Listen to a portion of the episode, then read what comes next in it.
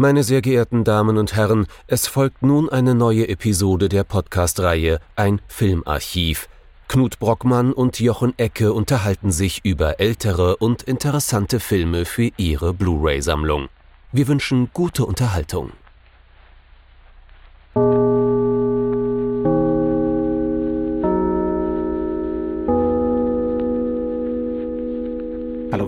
Hallo Jochen und hallo liebe Zuhörerinnen und Zuhörer zu einer neuen Folge von unserem Filmarchiv. Wir haben uns ähm, gedacht, das war in letzter Zeit zu viel Testosteron im Kino. Also jedenfalls in unserem Kino. Ja, aber auch zu viel Gefahr der Unterhaltung. Ja, genau. Also das war schon schrecklich. Man könnte sich unterhalten fühlen. Deswegen haben wir uns einen Film rausgesucht, wo das Thema Langeweile wieder mal zentral ist. Und zwar nicht. Man, man könnte vielleicht sogar sagen, es ist der Film, der im italienischen Kino den Überbietungswettbewerb ausgelöst hat, der sich dann Dekaden hinzog. Wer kann mehr bürgerliches Ennui? Der Hammer, ne? Also ein Überbietungswettbewerb an Langeweile der gelangweilten Langweiler. Das ist schon toll. Und in diesem Sinne sind das sogar schöne Langweiler, nämlich George Sanders und Ingrid Bergmann, ähm, die in diesem Film, man kann schon sagen, ja, den Neorealismus mit ihrem Regisseur quasi verlassen haben. Und zwar, wer ist denn dieser Regisseur und was ist denn der Film, Jochen? Hm. Zum ersten Mal bei uns hier im Archiv Roberto Rossellini. Äh, und es geht um, Achtung, toller deutscher Titel kommt, Liebe ist stärker. Äh, Im italienischen Original Viaggio in Italia und manchmal in Deutschland, glaube ich, auch Reise in Italien. Und äh, es fehlt noch ein Jahr, ne? Und das Jahr ist 1954. Und ganz ehrlich, Liebe ist stärker zeigt wieder, dass deutsche Übersetzer die Leute sind, die Filme am meisten fehlinterpretieren. Es ist wirklich der Knaller. Nicht, ich weiß nicht, vielleicht ist es ähm, ähnlich, eine ähnliche Tendenz. Es ist eher so eine Marketing-Tendenz, die es dann faszinierenderweise auch schon in den 50ern gab. Der, der bewussten irgendwie äh, Fehlleitung des eigenen Publikums. Also der Weil Titel ja nie frustriert ist. Ne? Das wird ja nicht frustriert dadurch, ne? dass also sie in das, diesen melodramatischen Film gehen, in dem dann ganz das Melodrama unterlaufen wird. Genau, also der Film impliziert, wir kriegen hier so ein Liebesmelodram und äh, dann sieht man den Film und es ist alles andere als. Genau. Und warum das so ist, das klären wir jetzt gleich. die Reise durch Italien, in, nach in, Italien, in, in Italien, Italien, wirklich viel Italien. Ähm, oder wie ich den Film nennen würde, zwei Angelsachsen auf dem Weg durch Italien. Neapel ist das letzte Ziel. Oder sonst irgendwas.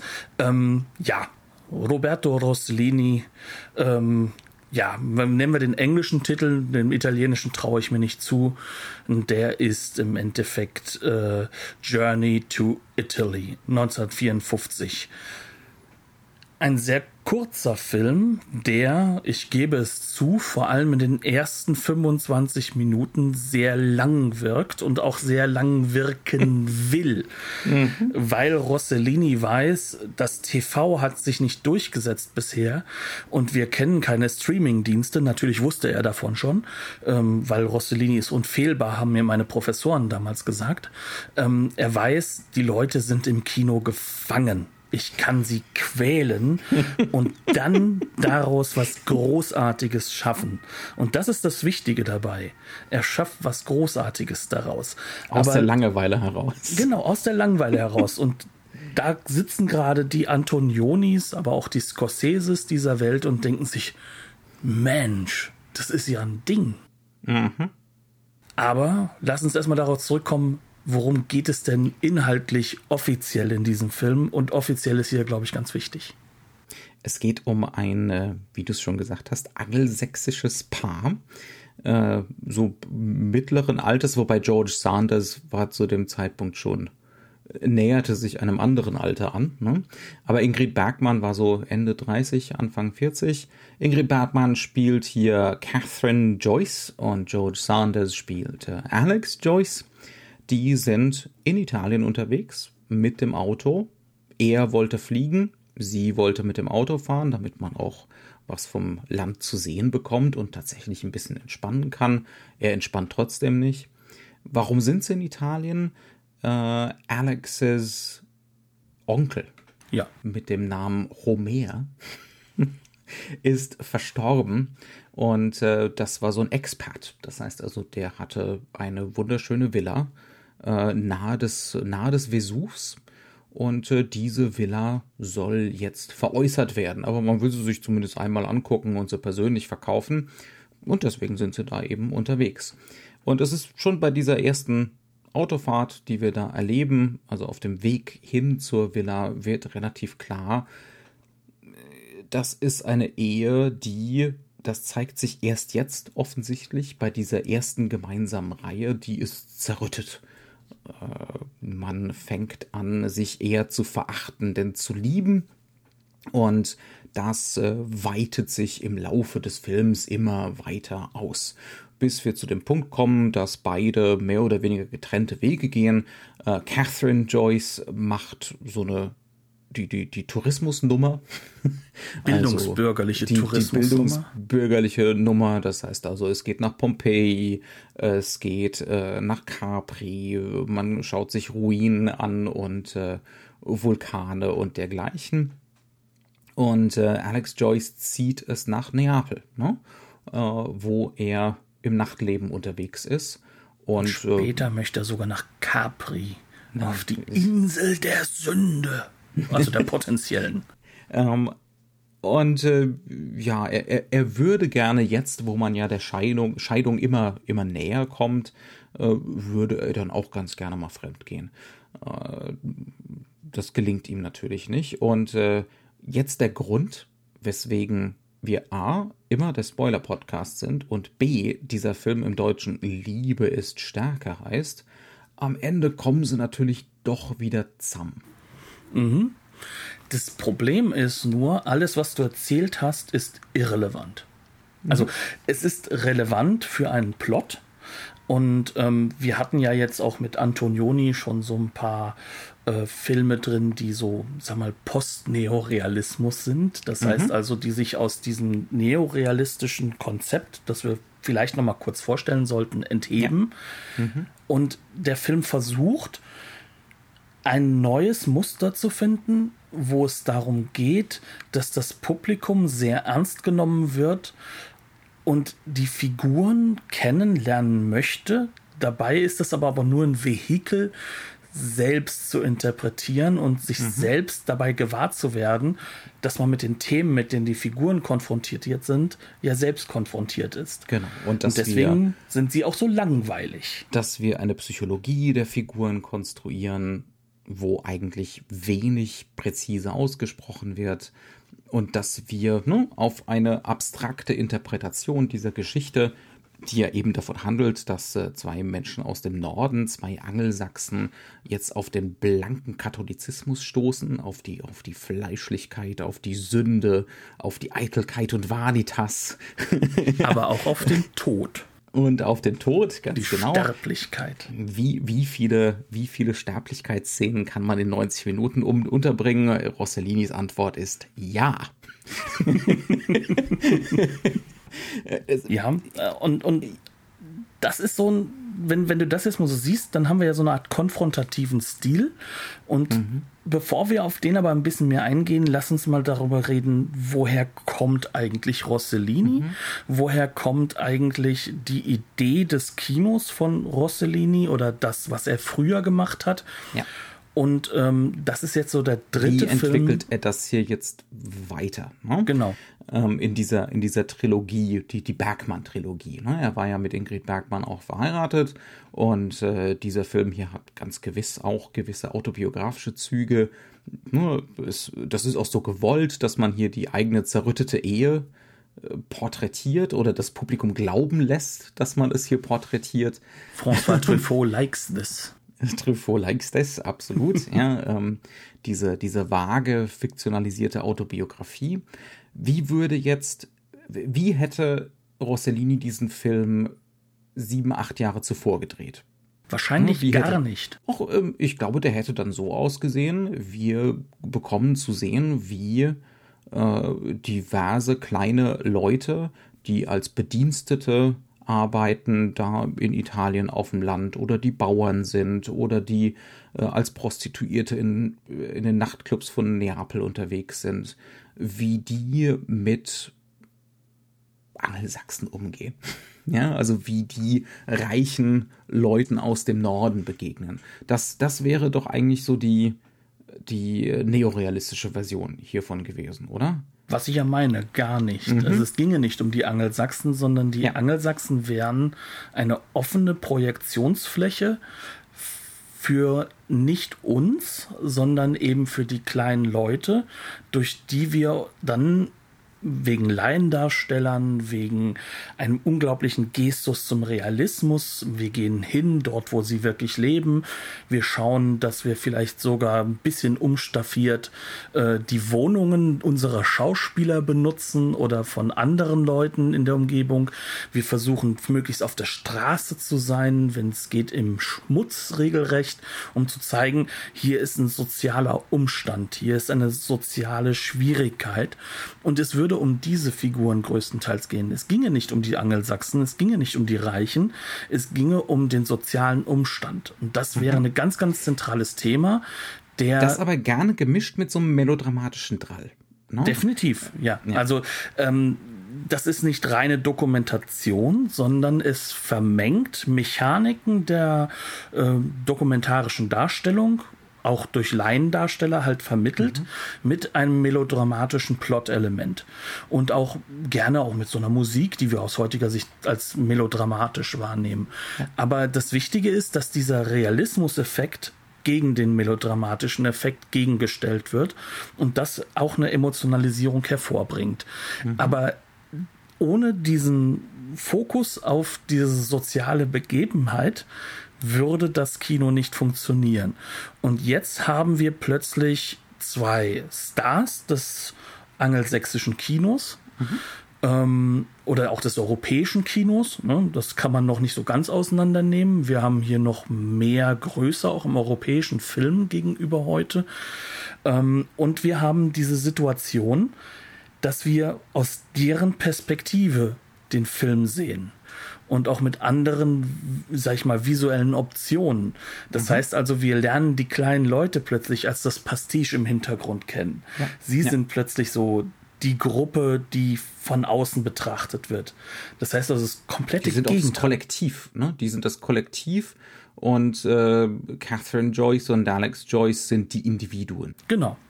Und wir haben noch ein paar Individuen, die sozusagen näher drankommen, aber auch die kommen aus den höheren Ständen. Das heißt also, die Bürgerlichkeit steht im Zentrum, aber zwei verschiedene Welten von Bürgerlichkeit. Und das ist so das Zentrale, was dieser Film aufmacht.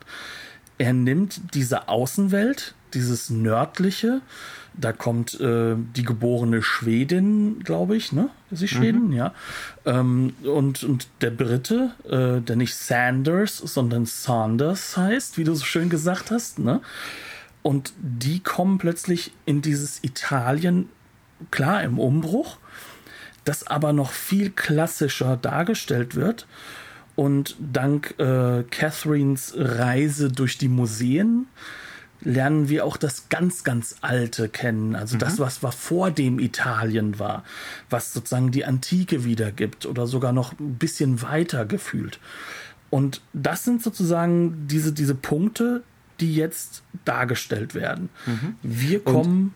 Und man könnte jetzt sagen, das, wofür sich Rossellini hier anfängt zu in- interessieren, er hat's ja, das ist ja eine, eine Trilogie, das ist nicht der Anfangspunkt, das ist eher so der Endpunkt von diesem Interesse schon.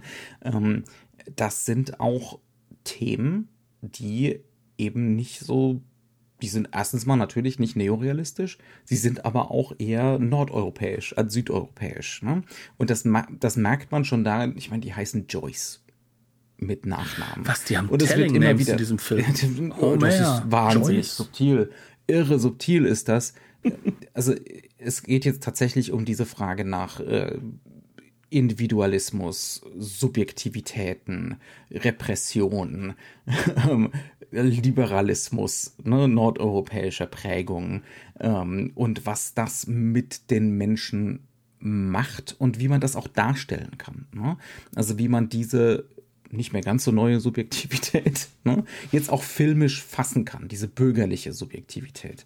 Ähm, also in dem Sinne ist es vollkommen richtig, wenn immer wieder auch in, in der Sekundärliteratur behauptet wird, ne, und das sind so die ersten Filme, wo der Film so richtig das Kino so richtig modernistisch wird, aber natürlich modernistisch wirklich in dieser in diesem Rahmen von James Joyce und und Virginia Woolf. Ne? Also wir reden hier so von Hochkultur modernistisch, weil modernistisch ist das Kino von Anfang an, ne? ab dem ersten Frame. da gibt's gibt's überhaupt keine Diskussion. Ähm, fangen wir doch mal vielleicht damit an. Ne, ähm, wie macht der Film das mit diesem Individualismus, mit den individuellen Perspektiven, mit der Subjektivierung ähm, und diesem ständigen darauf abzielen, dass wir als Zuschauer merken, wir konstruieren gerade diese Figuren. Wir schaffen hier keine Gewissheiten, wir konstruieren halt was. Das fängt mit zwei visuellen, in Anführungszeichen, Tricks an. Das mhm. eine ist, ähm, das Kamerabild ist ein, ja, man könnte sagen, von der Form her flach wirkendes, weil voll ausgeleuchtetes Bild. Mhm. Das heißt also, wir haben kein Bild, in dem wir richtig geführt werden, sondern wir werden durch die Mise en scène geführt in mhm. unseren Blickrichtungen. Das klingt jetzt nicht so manchmal sonderlich nicht, neu. Ne? Beziehungsweise ja. manchmal äh, ist es ganz bewusst Chaos. Also wir haben da gerade in den Massenszenen ähm, und in den Szenen, wenn wir zum Beispiel in so einer Hotellobby unterwegs sind oder so, ist das Ganze wahnsinnig tiefenscharf. Ne? Also da ist Licht drauf ohne Ende und die Blende zu. Und, und deswegen äh, auch dieses Platte trotzdem im Gefühl, ja. weil alles gleich mhm. ausgeleuchtet wirkt. Ja. Und dann bist du verwirrt, dann bist du überwältigt ne? von, äh, von, von dieser Realität, von dieser materiellen Realität. Und dir wird halt gesagt, komm mal klar. Äh, und das gilt besonders auch für eine Figur, nämlich für die, für die Ingrid Bergmann-Figur, für Catherine. Die ist auch immer wieder überfordert und überwältigt äh, von diesem Chaos, von diesem Gewusel. Mhm. Das ist sozusagen der erste visuelle Trick. Der mhm. andere mhm. visuelle Trick ist, ähm, dass wir das Schauspiel reduzieren. Also das mhm. heißt nicht, dass wir nichts sehen von Emotionen, sondern wir kriegen es nicht redundant gemacht und nicht erklärt, mhm. sondern wir bekommen im Endeffekt eine. Also es gibt keinen Dialog, der uns zum Beispiel sagt, George Sanders denkt gerade darüber nach, was seine Frau vor fünf Sekunden gesagt hat ähm, und macht sich jetzt Sorgen, ob sie sich von ihm trennen will. Sondern ganz im Gegenteil. So, ja. Das, was passiert ist, er reagiert in einer gewissen Form, drücken wir es so aus, realistisch, indem mhm. wir diese ganzen, ja, Unverständlichkeiten, diese Übersprünge, diese, diese emotionalen, äh, situativen, ja, Unklarheiten mitkriegen. Mhm. Das heißt also, wir wissen gar nicht, warum regt er sich jetzt auf, weil wir kriegen nicht redundant gemacht, das hat er jetzt schon hundertmal erlebt, das ist jetzt eine Sache, mhm. die schon häufiger passiert ist. Das sondern, nervt ihn sowieso an seiner Frau. Genau, sondern mhm. wir werden das allererste Mal gleich sofort mit etwas konfrontiert, was nicht durch die Handlung geklärt wird. Mhm. Und das ist sozusagen auch ein visueller Trick für mich, weil es im Endeffekt dafür sorgt, dass die Handlung zwar vorangetrieben wird, aber sie verliert an Relevanz. So blöd das klingt. Das heißt also, der, der, der Hauptplot, den du eben doch sehr schön zusammengefasst hast, darum geht es eigentlich nicht. Es geht nicht darum, dass Liebe stärker ist als der Wunsch, sich scheiden zu lassen. Das ist nur ein ich weiß Vehikel. Nicht ob der Film Liebe kennt als Konzepte. So als Rom also romantische Liebe. Ich weiß noch nicht mal, ob das. Ne? Also er kennt es definitiv als Topos. Mhm. Ja. Also genau. als, als Topos genau. über die Jahrtausende. Ja. Mhm. Ja. Ähm, Oder ein anderes Beispiel, es gibt einen Moment, da haben wir auch schon im Vorgespräch drüber geredet, ähm, plötzlich es Gezeter vom Hof. Und dann geht George Sanders zum Fenster, macht das Fenster aus, auf, guckt raus. Ja, da sind zwei junge Italiener und die streiten sich und äh, die eine Italienerin, die Englisch kann, kommt und sagt, ja, die heiraten demnächst und äh, die streiten sich ständig, das ist die Eifersucht. Ähm, daraufhin George Sanders, oh, was soll denn der Quatsch? Und Ingrid Bergmann, ja, das ist eben die Phase kurz vor der Hochzeit. Das ist eine schwierige, delikate Phase. A delicate phase, ja. It's a delicate phase. Und äh, das ist nicht die ideale Übersetzung für delicate, aber wir lassen es jetzt einfach so stehen. Ähm, und dann sehen wir eine, noch einen ellenlangen Moment, wie George Sanders auf diesen Kommentar seiner Frau reagiert. Wir, wir sehen in seinem Gesicht, es rattert. Das hat irgendwas bei ihm ausgelöst. Er versucht das zu lesen, er versucht das äh, zu verstehen im Sinne von, ah, die will mir damit irgendwas sagen. Aber was er da denkt, es und wird uns nicht gesagt. Ja? Es wird uns nicht gesagt und uns wird dann eine Sache noch bewusst gemacht, nämlich dass die Kamera gar nicht da drin ist, sondern wir stehen vor dem Fenster. Mhm. Also das heißt also, wir sind halt auch in einer gewissen Form von Guckkasten ähm, und, und, und, und, sehen halt einfach nur dabei zu, was dort passiert. Ja. Aber wir haben eine gewisse Grunddistanz und die wird auch mhm. eingehalten. Auch das spricht gegen diesen melodramatischen deutschen Titel. Ähm, ich werde auch. Melodrama heißt Schrankenlosigkeit. Genau. Ne? Und, ja. und, hier ist das Gegenteil. Also es ist im wahrsten Sinne des Wortes angelsächsisch äh, in der Hinsicht, mhm. wer schon mal ähm, in England unterwegs war oder überhaupt, äh, äh, sag ich mal, in Großbritannien, der wird ja schon gemerkt haben, dass viele Menschen dort eine Nuancen sag ich mal, kommunizieren und dass so eine offene Emotionalität oder ein Reden über Emotionen jetzt nicht unbedingt das ist, was da im Vordergrund steht. Was, ja, ja. Und ähm, das bringt jetzt dieser Film sozusagen konfrontativ mit rein und mhm. zeigt uns das, dass das eigentlich auch etwas ist, was auch uns in der Realität betrifft. Das heißt also, er nimmt uns die Narrative Devices, die normalerweise zu einer Psychologisierung dazugehören und ersetzt mhm. diese durch ähm, Angebote der, der ähm, ja, ich sag mal, der radikalen Interpretation, indem er massive Subjektivisierung, Subjektivisi ah, Subjektivierungs Subjektivierung. Ähm, äh, Elemente mit einbindet, indem mhm. er uns fast schon mit Symbolen konfrontiert, also uns wirklich und, die ins Gesicht jagt ja. und uns dann die Reaktion. Film der anderen. Es ist kein subtiler Film. Es wird subtil in dem Moment, wo uns der Film die ganze Zeit halt unsere eigene Interpretationsleistung ne, äh, das ist das Subtile, die wird uns die ganze Zeit vorgeführt. Dass wir hier gerade interpretieren. Wir können dem nicht entkommen, dass wir uns selbst wahrnehmen ne, beim Interpretieren. Auch dazu ist die Langeweile der ersten 30 Minuten genau. auch gut. Ne? Ja, sie sorgt dafür, dass wir einen dass wir Weg so auf uns zurückgeworfen wollen. sind. Ja. Genau. Ja. Wir sollen ja für uns entdecken, wir brauchen einen Weg aus der Langeweile. Mhm und der wird nicht Hier darüber ja nicht geführt. voran. Hier passiert ja in so einem kausalen Sinne nichts. Ne? Hier wird ja kein Plot richtig. Ich meine, was ist denn das für ein Plot? Wir wollen hier ein Haus verkaufen.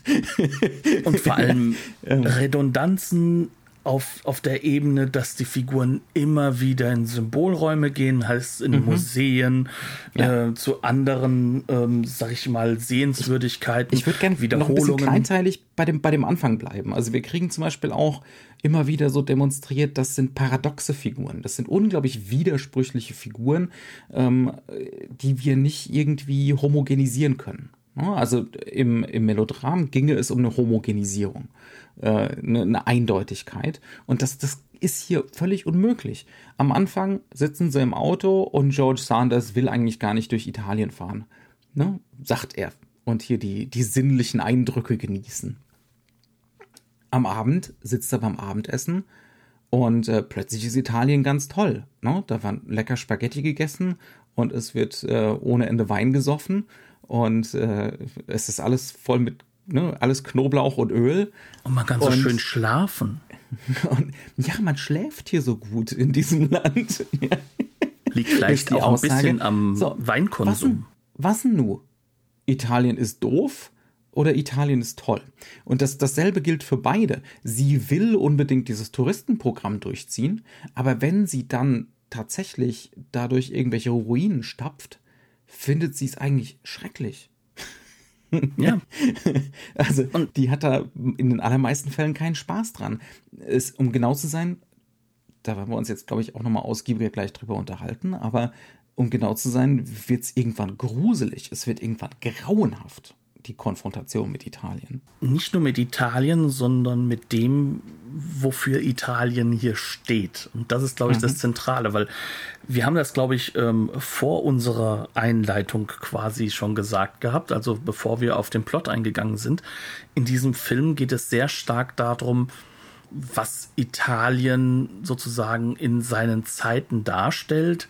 Mhm. Und da geht es um Fleischlichkeit, es geht um Lust, es geht um Genuss, es mhm. geht aber auch um Religiosität, über ja. ähm, wie, wie Religion andere Repressionsräume aufbaut mhm. und ähm, wie sozusagen diese, diese typisch katholische Sache mit eingebaut wird.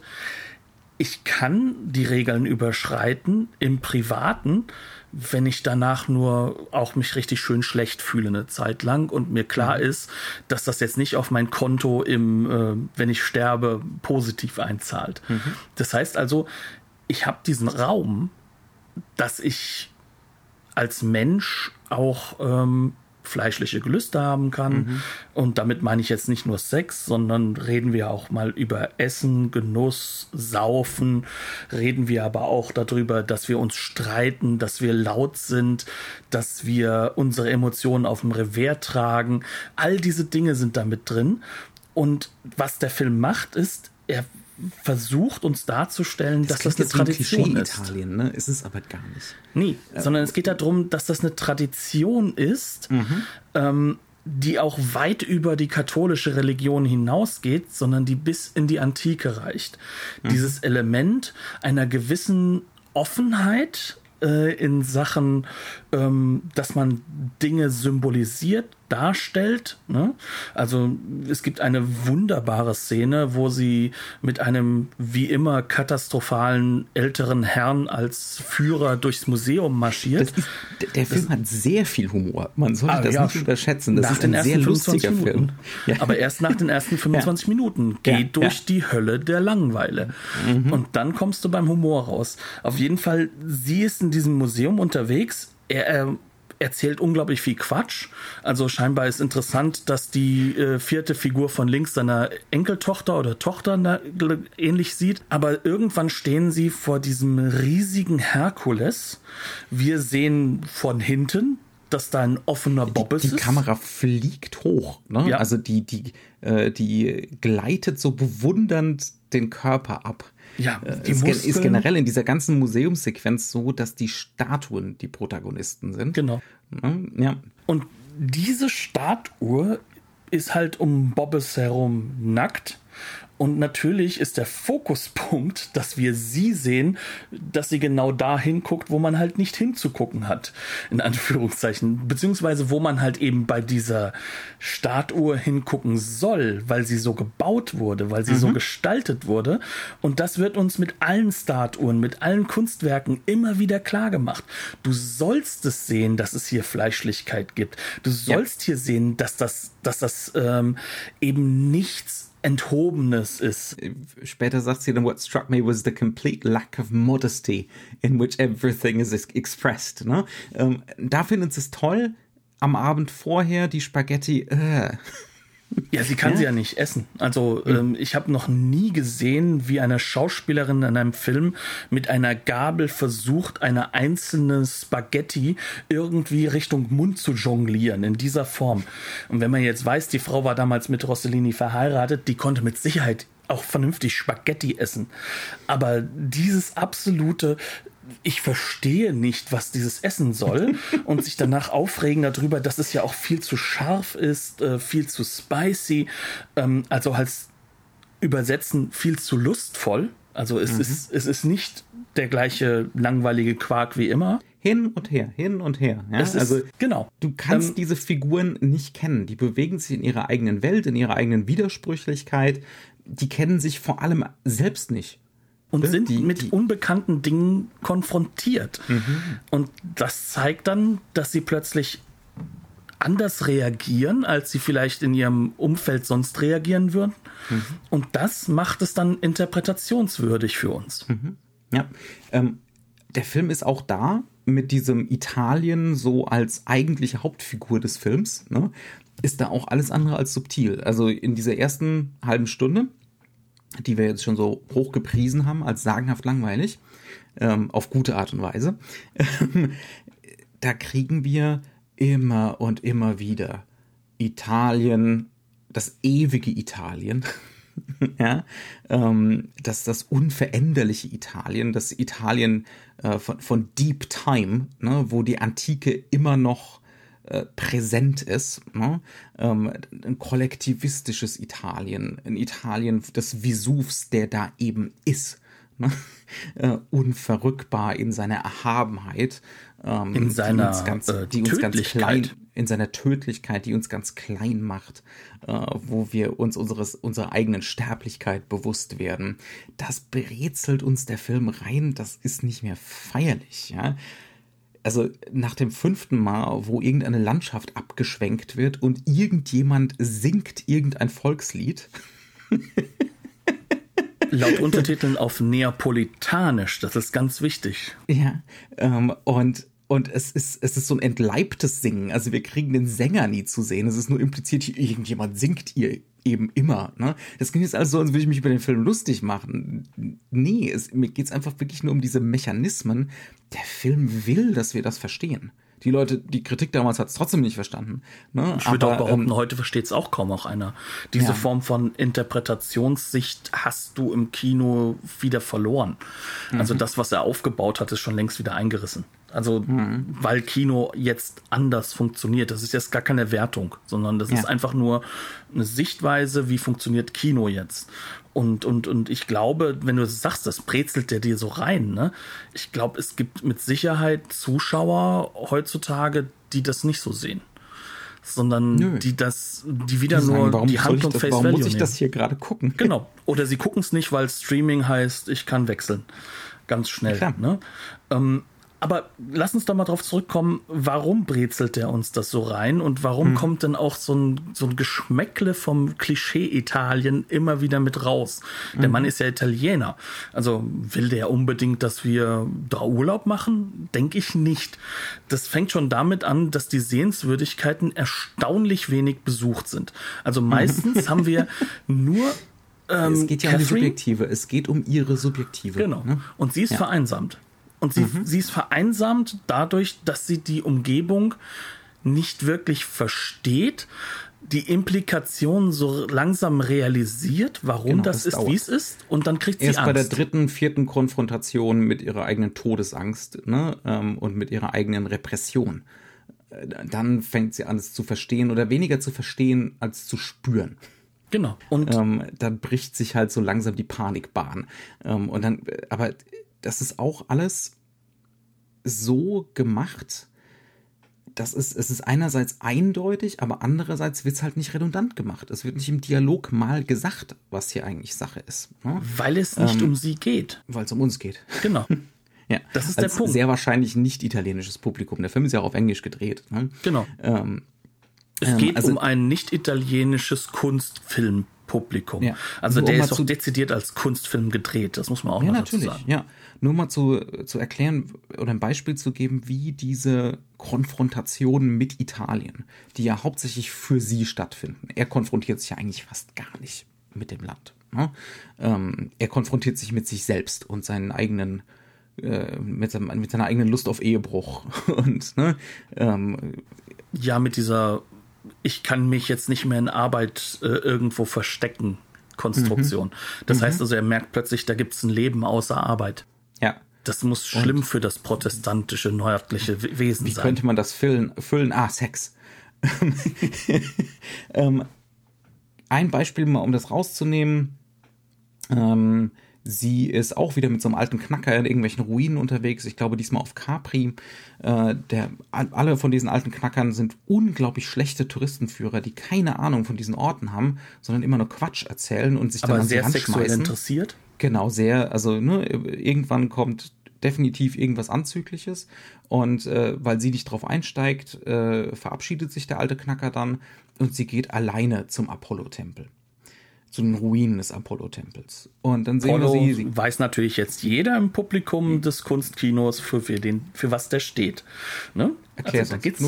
Es geht um das Schöne, es geht um das, ähm, ja, man kann auch schon sagen, dass das Genussvolle im Durchaus Schönen. auch die Sinnenfreude. Ja, und es geht um ja das, was wir heute als ähm, vielleicht das, was der Katholik hinter verschlossenen Türen so macht, sehen könnten. Und dann kriegen wir, und auch das ist typisch für den Film, sie läuft da durch die Ruinen, wir kriegen eine Parallelfahrt mit ihr, sie nähert sich der Kamera an, sie guckt und sie guckt ins Off über die Kamera hinweg. Ne? Wir schwenken diese Ruinen ab und da ist eigentlich nichts und wir können eigentlich nur die Frage stellen, wo guckt sie denn hin? Was guckt sie denn da an? Ähm, dann gibt es dazu Musik, die das Erhabene evoziert. Ne? Ähm, und irgendwann gibt es am Schluss einen Umschnitt auf das, was sie die ganze Zeit angeguckt hat. Und es ist halt die Insel Capri. Ne, deswegen ist, glaube ich, auch der Tempel ist nicht auf Capri. Ich glaube, das habe ich gerade tatsächlich durcheinander gebracht. Ähm, Da ist aber ihr Mann. Szenenende, Szenenende. Äh, und wir können gar nicht, äh, es ist auch gar nicht verständlich, was hat sie jetzt damit assoziiert, dass ihr Blick so gefangen war von dieser Insel. Weil ihr Mann halt da ist, aber was evoziert das für sie? Geht er Ja. jetzt fremd? Ist das jetzt schlimm? Ist ihr das egal? Ist sie noch sauer auf ihn? All das bleibt weg, weil wir dieses transzendental Erhabene da drüber haben, Ja. was er eigentlich sozusagen dann die, ich würde schon sagen, diese südliche Antwort ist auf dieses nördliche, ähm, ja, Repressionsverhalten. Ja, ja. Oder eben in dieser Museumsszene mit, äh, mit den ganzen Statuen, da findet halt auch ein krasser Wechsel in den Inszenierungsmethoden statt. Ne? Also einerseits, dass es eigentlich fast nur so Kreis- und Kranfahrten um die Statuen rum ist und halt Großaufnahmen von der Bergmann. Noch Was dazu übrigens aber, sonst nicht so häufig ist, ne? Das Ja. ist nur Ja. in diesen Szenen so. Ja, ähm, ja, es gibt schon Großaufnahmen. Ne? Ja, aber, sie sind eher im Hintergrund normalerweise. Plötzlich sind wir bei so einem selektiven Fokus. Mhm. Ja, also vorher ist der ganze Film ziemlich tiefenscharf inszeniert. Und plötzlich kriegen wir da so diese Vereinzelung, diese Vereinnahmung, aber auch diese Obsession und diese, diese Verengung des Blickes ne, aus ihrer subjektiven raus. Auch da wieder, ne, der Film macht auf seine Mittel aufmerksam. Diese, diese, das ist auch heute noch ziemlich, ziemlich beeindruckend und äh, ziemlich ja einzigartig, kann man schon so sagen. Plötzlich kriegen wir da eine ganze Sequenz, die eigentlich nur aus Fahrten um irgendwelche Statuen rum besteht. Es wird plötzlich alles bewegt. Und das Ja. ist ja etwas, was der Film sonst immer wieder halt auch zurückfährt, um diese Guckkästen aufzubauen, um eben uns dazu zu bringen, dass wir die Räume komplett selbst interpretieren müssen.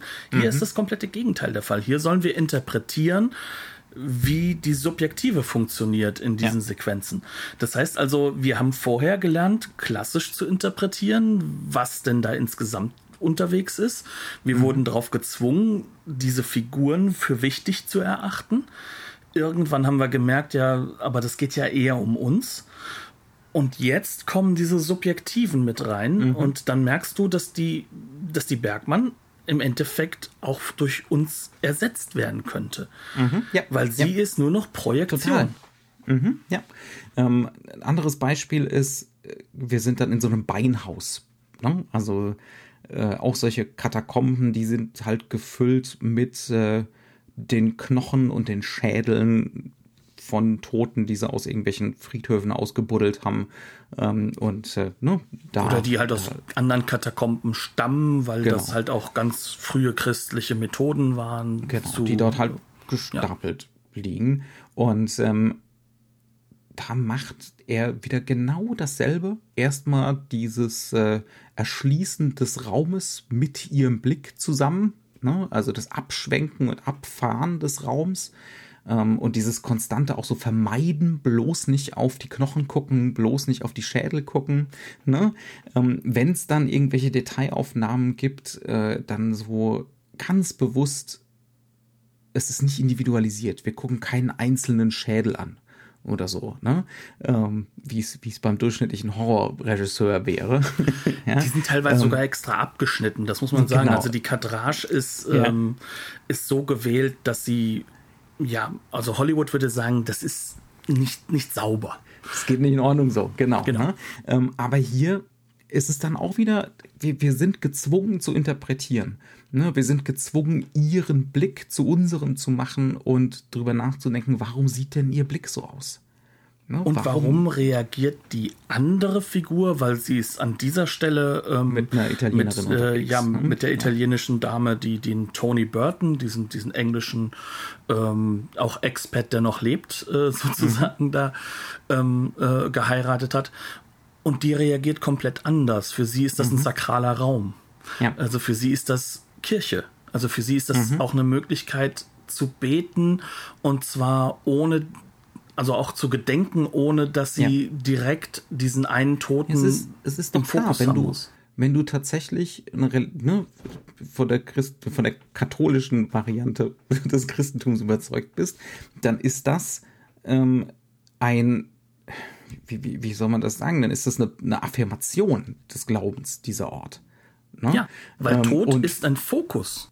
Ja, genau. Ne? Dieses ständige Konfrontieren damit ist eine Affirmation. Und für, für die Bergmann-Figur, und ich bin jetzt nur am Interpretieren, das sagt keiner im Dialog oder sonst irgendwas. Ne? Also ähm, für die Bergmann ist es einfach nur eine Konfrontation mit dem Grauen mit dem Grauen der eigenen Endlichkeit ne, in, diesem, in diesem Moment. Und da muss man vielleicht so ein bisschen reinhaken, weil wir haben schon häufiger gesagt, ja. Norden, Süden, Katholizismus, Protestantismus. Mhm. Ähm, diese Dinge sind ja angelegt, auch wenn wir viel interpretieren und das müssen wir ja, ja auch offenlegen. Aber trotzdem ist ja angelegt, im Protestantismus sind solche Elemente reduziert. Das heißt also, es geht nicht um die Endlichkeit, es geht nicht um dieses Einzahlen im klassischen Sinne, sondern die jetzige Arbeit ist sozusagen, das mhm. im Fokus steht. Und das hat natürlich 1954, da wo der Film spielt, im Endeffekt im Westen die komplette ja schon da die komplette Kontrolle über äh, unseren Alltag übernommen gehabt, also im Westen. Mhm. Und das heißt, gerade wenn diese beiden aus London kommen, was natürlich für ein Europa nahe der USA steht auch, dann ist das der Modernismus des immer arbeiten, im Jetzt sein, im Materialismus sein, mhm. sich über Materialismus zu definieren. Und dem gegenüber steht dieses ja klassische äh, katholische Element und ich würde sagen, er enthebt es ja bewusst im rein katholischen, deswegen geht er ja zurück bis in die Antike mit seinen Symboliken. Mhm. Ja. Es geht jetzt darum, dass ein anderer Lebensentwurf da ist. Einer, der mehr kollektivistisch ist. Einer, in dem es um ähm, halt auch dadurch, dass man seiner Endlichkeit bewusst ist, im Jetzt halt zu leben und nicht nur mhm. zu arbeiten. Mhm. Und äh, diese, diese strenge Trennung zwischen zu arbeiten für das Jetzt oder zu leben für das Jetzt, das ist halt an diese Sterblichkeit gegenüber dieser Pseudo-Unsterblichkeit durch die Arbeit, die man geleistet hat, ähm, gegeneinander gehalten. Aber es hm, wird halt. Kognitive Dissonanz. Aber das ja. ist halt eben so ein bisschen das Experiment, was der Film macht. Und er konfrontiert uns damit, wo stehst du denn da? Oder was mhm. ist denn in dir drin? Weil dieses, dieses feine Aufteilen, wie du es eben so schön sagst, ne, mit der kognitiven Dissonanz, das ist natürlich wieder ein Trick. Also es gibt nicht nur das, äh, äh, das schöne Leben im Süden mhm. und es gibt auch nicht nur die harte das, Arbeit im Norden. Das repressive Leben genau, im Norden. Ja, ja. Wir sind, so blöd es klingt, noch immer Individuen, aber wir werden mehr damit konfrontiert. Und da mhm. kommt nicht nur das Modernistische, sondern plötzlich dieses umgedrehte, dieser umgedrehte Blick auf die Moderne, mhm. ja. die ja Italien ja auch in den Griff kriegt zu dieser Zeit. Mhm. Ja. Das heißt also, ja, es, es hängen doch überall die Werbetafeln rum. Und es genau. gibt die Nachtclubs und, ne? Ja, ja, absolut. Und die modernen Gebäude kommen. Sie sind natürlich mhm. noch nicht so im Vordergrund regelrecht nicht äh, regelrecht wie bei Antonioni oder mhm. später ähm, die Neubauten stehen halt noch nicht ne? genau das kommt ja. jetzt erst ne aber aber man merkt schon das, das, das kommt hier rein. Und ja. vielleicht ist das dann doch ein Film nicht über die Angelsachsen, sondern auch über das Angelsächsische, das sich in Italien, mhm. in einem Italien, das europäisch wird. Ja. Also das ist, wollen wir ja also nicht nur negativ bezeichnen. Wird. Ne? Ja, ja, Aber ja, es insgesamt sich halt ähm, ja europäisiert nach dieser faschistischen Zeit. Ne? Mhm. Ähm, dass es damit konfrontiert ist und dass da halt auch in gewisser Weise das Publikum seine, seine Probleme mit abarbeiten kann indem mhm. es sich mit dem auseinandersetzt. Das ist die Stärke dieses Films. Ja, ja. Und er ist natürlich auch noch äh, auf eine andere Art und Weise nordeuropäisch modernistisch, als dass er diese ganzen religiösen und mythologischen Elemente, ne, also die antiken Elemente, das sind ja eher die mythologischen Sachen, ähm, wirklich auch so in dem modernistischen Sinne als Strukturierungselemente benutzt. Genau. Also ähm, die, und dann kann man sich selber entscheiden als Publikum, empfindet man die als sinnstiftend oder ist es nur noch blanke Struktur? Ne? Ähm, und da ist es natürlich dann auch wieder kein Zufall, dass mhm. das Ehepaar Joyce heißt. Ja. ja, und auch nicht vergessen, das, was, was ich auch stark an dem Film finde, mhm. es, es geht ja irgendwie um Religion, aber Religion ist nicht das Thema, sondern es ist sozusagen der Katalysator mhm. für diese Idee des Transzendentalen Allgemeinen. Das heißt also, mhm. ähm, was ist denn mein Sein? Ne? Oder mhm. welches Sein ja. ist denn hier? Und du musst nicht gläubig sein dafür. Mhm. Gläub, gläubig zu sein kann ein Ausweg sein. Es, es gibt diesen wunderbaren Dialog gegen Ende des Films. Ähm, da kommen unsere George beiden Sanders, Joyces. Wie können die nur an sowas glauben? Genau, äh, die kommen in so eine Prozession rein und da meint halt wirklich äh, Alex Joyce, wie können sie denn nur an sowas glauben? Das, das ist doch kindlich, das ist doch kindisch. Und dann antwortet Catherine, ja, aber Kinder sind glücklich. Ähm, und, und es wird halt auf vielen Ebenen sowas behandelt. Also, worüber wir noch gar nicht gesprochen haben, es gibt eine Sequenz, die ist halt auch unglaublich lustig, finde ich. Vor allem, mhm. weil Ingrid Bergmann sie so fantastisch spielt. Ingrid Bergmann fährt äh, in die Stadt, also nach Neapel rein. Ich weiß was du meinst, ja. Und ja. Ähm, ja. sie wird dann mit ihrem Frausein, sag ich mal, konfrontiert mit der, mit der klassischen Rolle.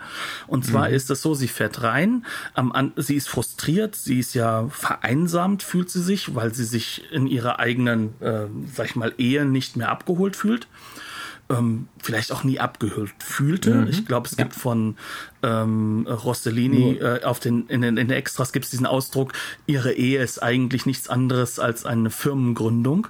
Ähm, was, ja, und ähm, und jetzt funktioniert halt die Repression nicht mehr in Italien. Ne? Genau. Und was sieht sie plötzlich? Ein Pärchen, an dem sie vorbeifährt. Sie guckt hin, ist ein bisschen frustriert und traurig. Das zweite Pärchen. Sie ist ein bisschen genervt sie sieht eine Frau mit Kinderwagen. Sie guckt hin, ist ein bisschen traurig und genervt. Sie sieht zwei Frauen mit Kinderwagen. Sie guckt immer frustrierter. Dann sieht sie noch mehr Frauen mit Kinderwagen und man merkt so richtig, es kocht in ihr. Und als ob sie sagen wollte, ja, lieber Regisseur, ich hab's verstanden. Ich, ich bin eine Frau mittleren Alters und habe keine Kinder. Und das war vielleicht ein Fehler. Was weiß ich denn? Wie soll ich denn in dieser Gesellschaft funktionieren? Also, hm. da wird plötzlich auch wieder so ein Thema aufgemacht. Das ist ja. unglaublich modern, weil es ja diese diese neuen Lebensentwürfe sind ja offiziell mhm. da. Ja.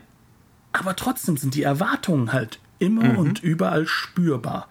Und das finde ich obwohl das gar nicht das Hauptthema des Films ist, ich meine, der Film ist natürlich schon auch noch ein bisschen 50er Jahre gegendert. Ne? Ist auch wieder geschenkt, aber ähm, George Sanders will, will poppen gehen und äh, sie will mehr Romantik. Aber der Witz Kinder. ist, nee, das stimmt ja gar nicht. Er wollte ja Kinder. Sagt, mhm. das wird kommt im Dialog, da wird uns ja, das ja wieder ja. unterlaufen. Mhm. Ja, stimmt. Dass er sagt, ja, ja, du warst ja damals klug genug, weil du wusstest schon, das wird zu Ende gehen, sozusagen. Mhm. Ähm, was natürlich auch wieder so ein Momenthaftes ist, ne? Aber das ist ja da auch das Witzige, dass auch das wieder dort unterlaufen wird. Auf mhm. der anderen Seite haben wir eine andere Figur, nämlich wieder Natalie Burton, also die Italienerin, die den Engländer geheiratet hat. Und sie ja, sie ist dabei dafür zu, ähm, ja, äh, sie versucht halt einfach über über ihre, ähm, na, jetzt vergesse ich das Wort, Gebete, ähm, mhm. noch irgendwie schwanger zu werden. Also natürlich nicht nur über die Gebete, aber dass es halt funktioniert. Ne? Und, und auch da, das sind verschiedene Lebensentwürfe, es sind verschiedene Antworten, es sind ähm, aber auch gleichzeitig mehr Angebote, als mhm. dass das dann halt durchdekliniert wird. Das es ist jetzt diese privilegiert. Frau. Ja, ja, ja, ja, ja, Und klar. Ja. Ich finde das es ist auf der einen Seite lustig, aber ich finde, dass es unglaublich viel von der Zeit mitgibt und von den Problemen mhm. dieser Zeit. Mhm. Und wenn ich mir denn jetzt anschaue, was jetzt in den nächsten Jahren als Kino kommen wird, ja, der Film ist einfach ein bisschen zu früh. Man ja. merkt ihm an, das war ein Riesenflop, der dritte hintereinander, ähm, aber dass das halt mal so einen Impact hat, mhm. dass das in ein paar Jahren nur plötzlich so ein Riesenthema wird, so ist Filme zu inszenieren bei, bei Truffaut in Jules, Jules und Jim mit, den mit der Statue, der Frauenstatue der Antiken, die genauso gefilmt ist wie die Statue. Oh, ist das da oder bei zwei in, Frauen aus Wales? Nee, nee, nee, nee, nee das ist, ist, Jim. Ähm, zum Beispiel, ja, ähm, ja, ja, also das ist wahr, das ja. ist extrem wirkmächtig, das Ding, äh, so im, so im Nachhinein, ne? ähm, aber es hat halt gedauert. Ja, aber es ist und bleibt aus heutiger Sicht natürlich ein wunderbares Puzzlestück. Mhm.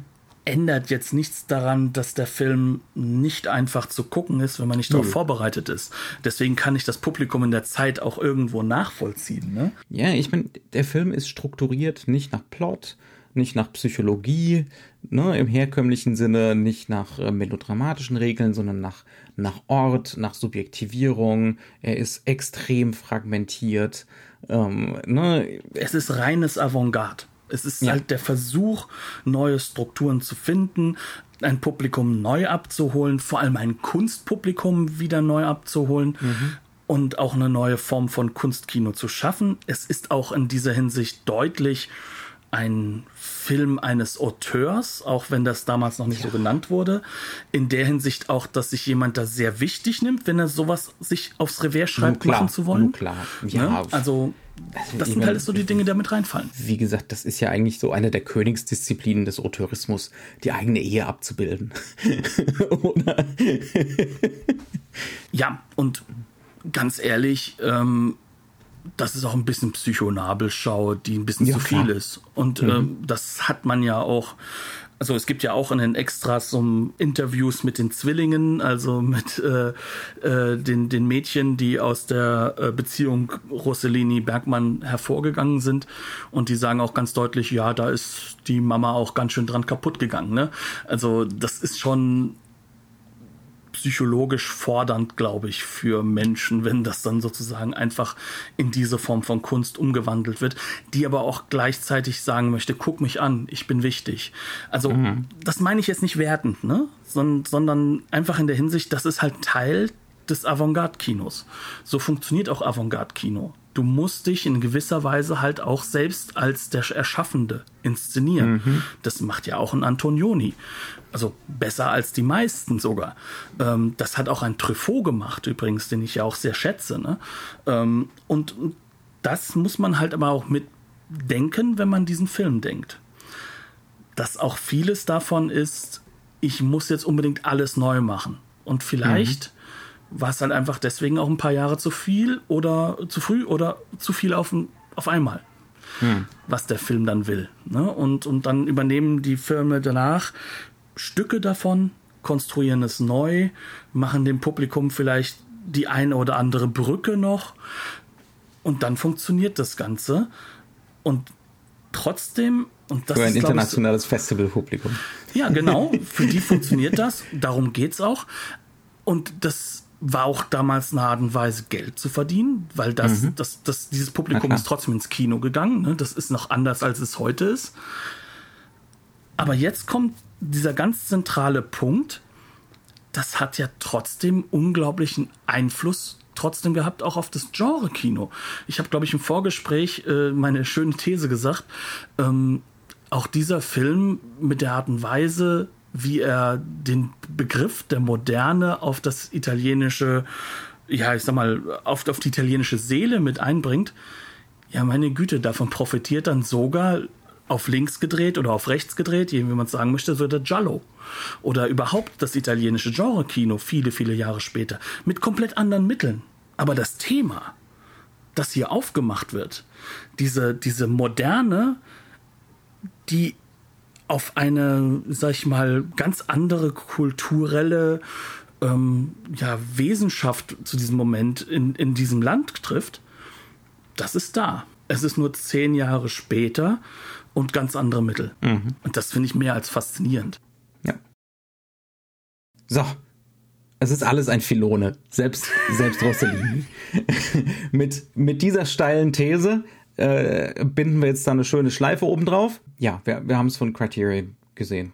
Genau. Ne? Es gibt, es gibt auch eine BFI-Disc, die ist allerdings äh, momentan out of print. Ich weiß nicht, ob die wiederkommt irgendwann, aber momentan ist die schwierig zu bekommen.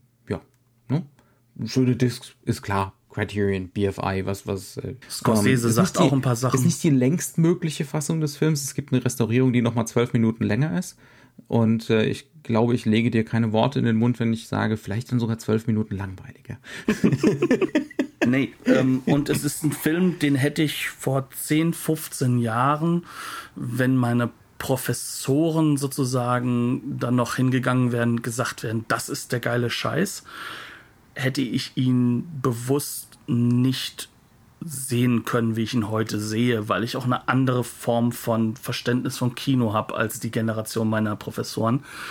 Ähm, da haben, aber das ist mal ein anderes Thema für irgendwann später. Ähm, aber es hängt schon damit zusammen, dass dieses Heiligsprechen von den Auteurs dieser Zeit kann einem auch schon ganz schön auf die Nerven gehen diese, und es ver verhindert dann, dass man sich Heldenverehrung, ja, ja. Genau, ja, und es verhindert ja. dann aber auch, dass man sich einfach mal anguckt, was macht denn der Film? Und der macht sehr viel Spannendes, ja. sehr viel Interessantes. Gut, deswegen würde ich sagen, belassen wir es dabei. Schaut diesen Film gerne an. Es sind 85 Minuten. Ja, die ersten 30 wirken wie zwei Stunden, aber das hat einen Sinn kämpft euch durch und dann werdet ihr merken, warum Filme so gemacht werden können und was das für eine spannende Option ist. Gehabt euch wohl, schönen Abend oder schönen Tag. Tschüss. Bis dann.